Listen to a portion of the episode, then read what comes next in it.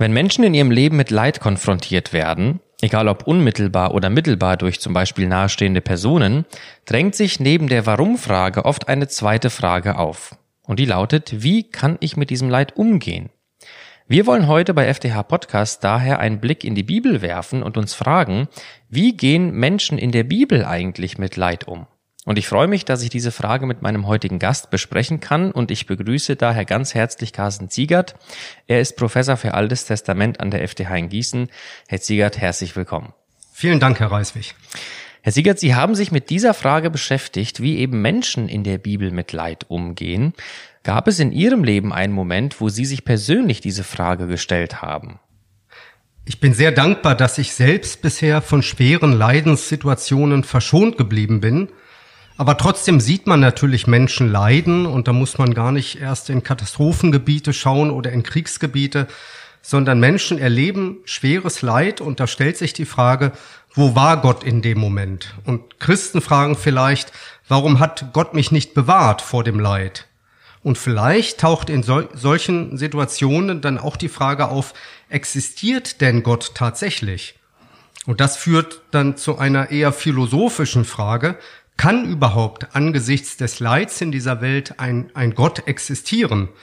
Und dabei setzen wir dann voraus, dass Gott allmächtig ist und dass er deshalb das Leid verhindern kann und dass er gleichzeitig gut ist und das Leid verhindern will. Aber über solche philosophischen Fragen wollen wir ja gar nicht sprechen heute. Ja, und das liegt vielleicht auch daran, dass wenn man in die Bibel schaut, es ja so ist, dass die Leitfrage nicht von außen gestellt wird. Es gibt also keinen Exkurs sozusagen, in dem Leid, die Bedeutung von Leid und das Warum des Leidens erklärt werden. In welcher Form begegnet uns Leid dann in der Bibel? Ja, in der Bibel wird das Leid ganz oft von innen beschrieben. Und dabei wird vorausgesetzt, dass Leid existiert. Menschen erleben Leid und die Bibel berichtet davon und gleichzeitig wird vorausgesetzt, dass auch Gott existiert, dass Gott sich aber auch den Menschen bekannt gemacht hat und mit den Menschen kommuniziert und dass auf der anderen Seite Menschen mit Gott kommunizieren können. Das heißt, von den, von den Texten in der Bibel ist dann die Frage naheliegend, wie gehen Menschen, die an Gott glauben, mit dem Leid um? In der Bibel gibt es jetzt so manchen Text im Neuen Testament vor allem, der davon spricht, dass Gott durch Leiden und Anfechtungen den Glauben der Menschen an ihn stärken möchte. Sie als Alttestamentler möchte ich besonders fragen, was sagt denn eigentlich das Alte Testament zu dem Thema? Wo begegnet uns Leid dort? Ja, vielleicht zunächst ganz kurz zu den neutestamentlichen Texten. Ich denke, wir müssen aufpassen, dass wir leidende Christen nicht zu schnell an solche Texte erinnern. Zum Beispiel die Aussage im Römerbrief Kapitel 5, dass Bedrängnis Geduld bringt, Geduld aber Bewährung, Bewährung aber Hoffnung. Das sollten wir nicht vorschnell zitieren, wenn jemand in unserer Umgebung leidet. Denn solche Texte beschreiben das Leid eher von außen und grundsätzlich und, und sagen natürlich völlig korrekterweise, dass man ja, dass ein Christ, der so eine Leidenssituation im Vertrauen auf Gott durchlebt, dass der dadurch innerlich wächst. Aber wenn jemand innen in so eine Situation drin ist, dann sind andere Texte sicher geeigneter.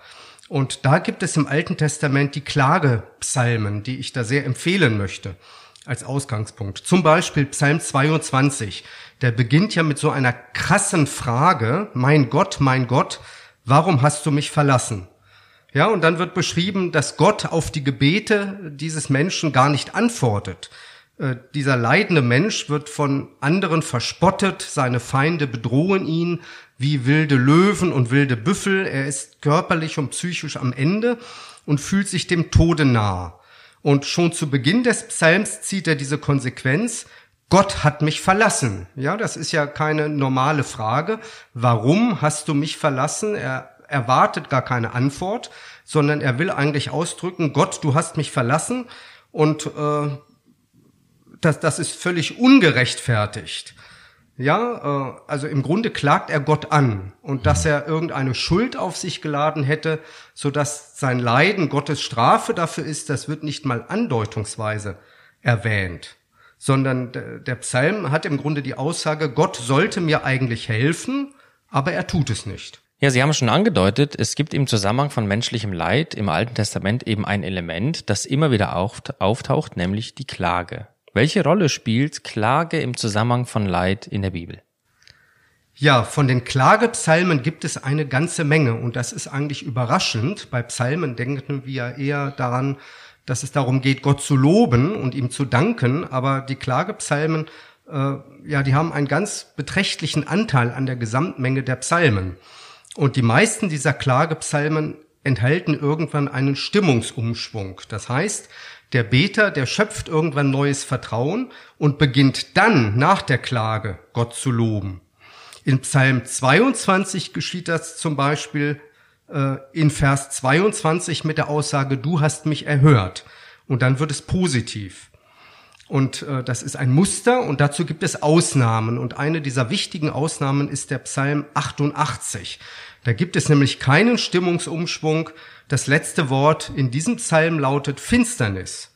Und die Anklage des Beters, die ist im Grunde noch verschärft im Vergleich zu anderen Psalmen. Gott ist jetzt nicht nur derjenige, der die Hilfe verweigert, sondern sogar der, der das Leid verursacht hat. Da heißt es in Psalm 88, Vers 7, Du hast mich hinunter in die Grube gelegt, in die Finsternis und in die Tiefe. Das heißt, der, der Beter, der lässt im Grunde seinen Emotionen freien Lauf. Er ist ganz ehrlich und ungeschützt. Und jetzt muss man bei, bei den ganzen Klagepsalmen, die ja ganz viel Anklage auch enthalten, noch eines bedenken. Das sind eigentlich von der Form her Gedichte. Sie sind poetisch komponiert.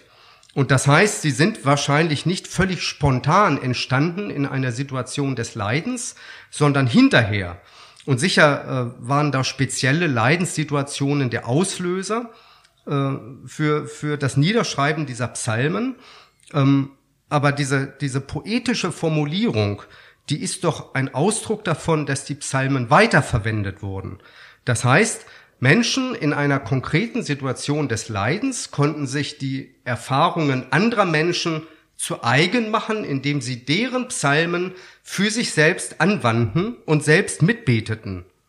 Und das kann uns ermutigen, diese Klagepsalmen äh, nicht nur zur Kenntnis zu nehmen, sondern tatsächlich zu benutzen, mit ihren Worten zu beten und Gott das eigene Leid zu klagen und tatsächlich auch Gott anzuklagen.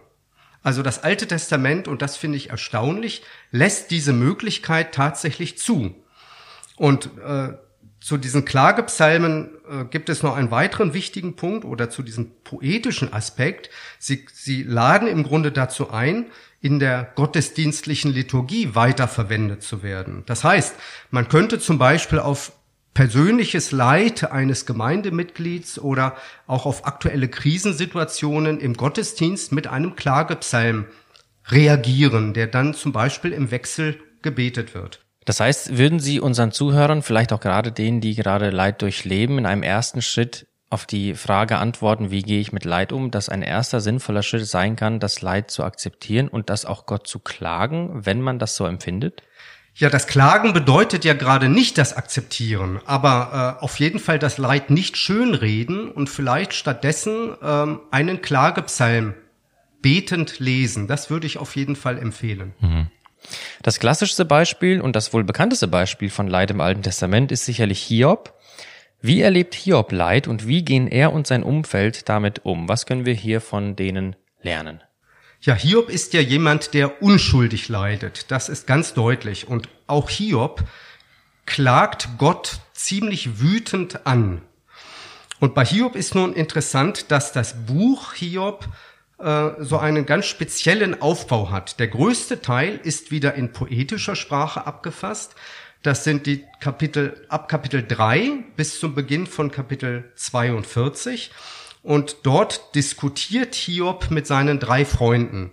Diese Freunde, die haben eine fromme theologische Erklärung für Hiobs Leid.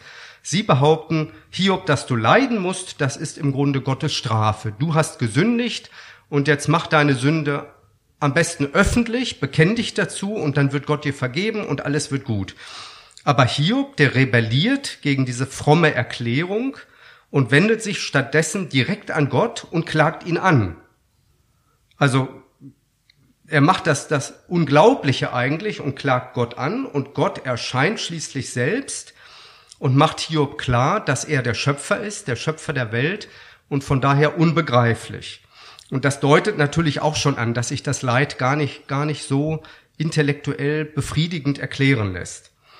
Ja, also das ist jetzt zunächst mal dieser poetische Innenteil des Buches.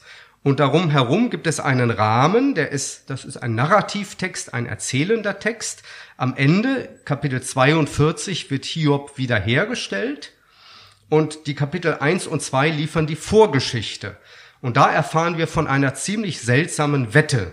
Da erscheint der Satan vor Gott und behauptet, schau mal Gott, der Hiob, der ist so fromm, aber das liegt ja nur daran, dass du ihn dauernd segnest.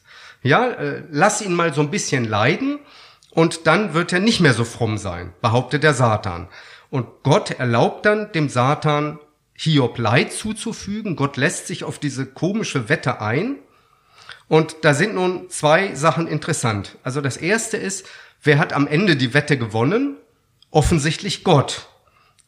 Das, das heißt, Hiob hat Gott total heftig angeklagt, aber trotzdem hat Gott die Wette gewonnen. Das heißt, diese, diese Anklage Hiobs wird jetzt nicht gegen ihn verwendet oder zu seinen Ungunsten ausgelegt, so dass Gott sagen würde, Hiob, was hast du mich angeklagt und so, jetzt habe ich die Wette verloren gegen den Satan, sondern dass, dass Gott, dass Hiob Gott anklagt, ist im Grunde noch im Rahmen seiner Gottesbeziehung.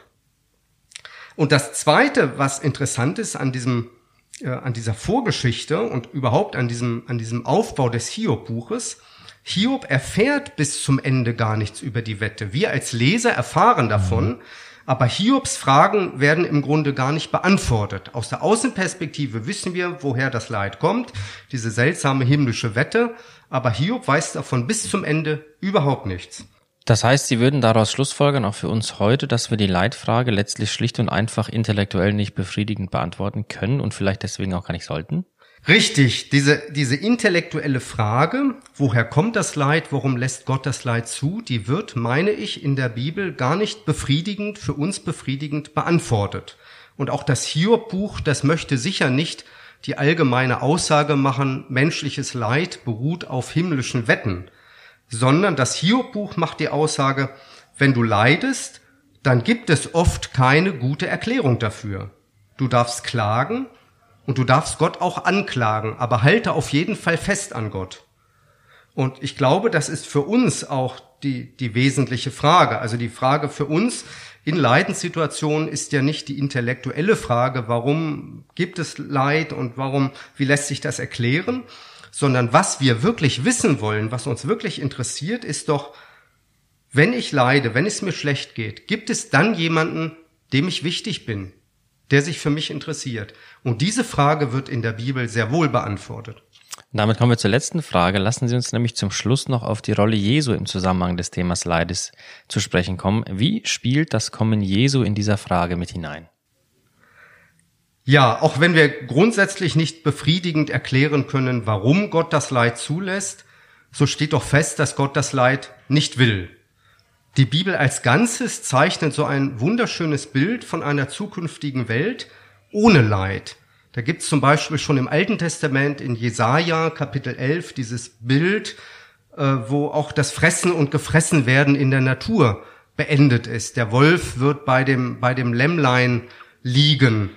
Und auch ganz am Ende der Bibel, in der Offenbarung, wird beschrieben, dass Gott Leid, Schmerz und Tod beenden wird. Er wird alle Tränen abwischen von den Augen der Menschen. Und das ist im Grunde die Grundlage von dem, was Gott will, von, von Gottes zukünftiger Herrschaft. Als nun Jesus auftrat, da war seine allerwichtigste Botschaft, dass Gottes Herrschaft jetzt angebrochen ist. Und dann hat er angefangen, Menschen zu heilen. Und diese Heilungswunder, durch die er Leid gelindert hat, die bestätigen im Grunde seine Botschaft, Gottes Reich ist angebrochen. Ähm, nun ist allerdings wichtig, dass diese Heilungen nicht großflächig geschahen, sondern immer nur punktuell. Das heißt, Gottes Herrschaft hat begonnen mit Jesus Christus, aber sie ist noch nicht völlig zum Ziel gekommen, sie ist noch nicht vollendet.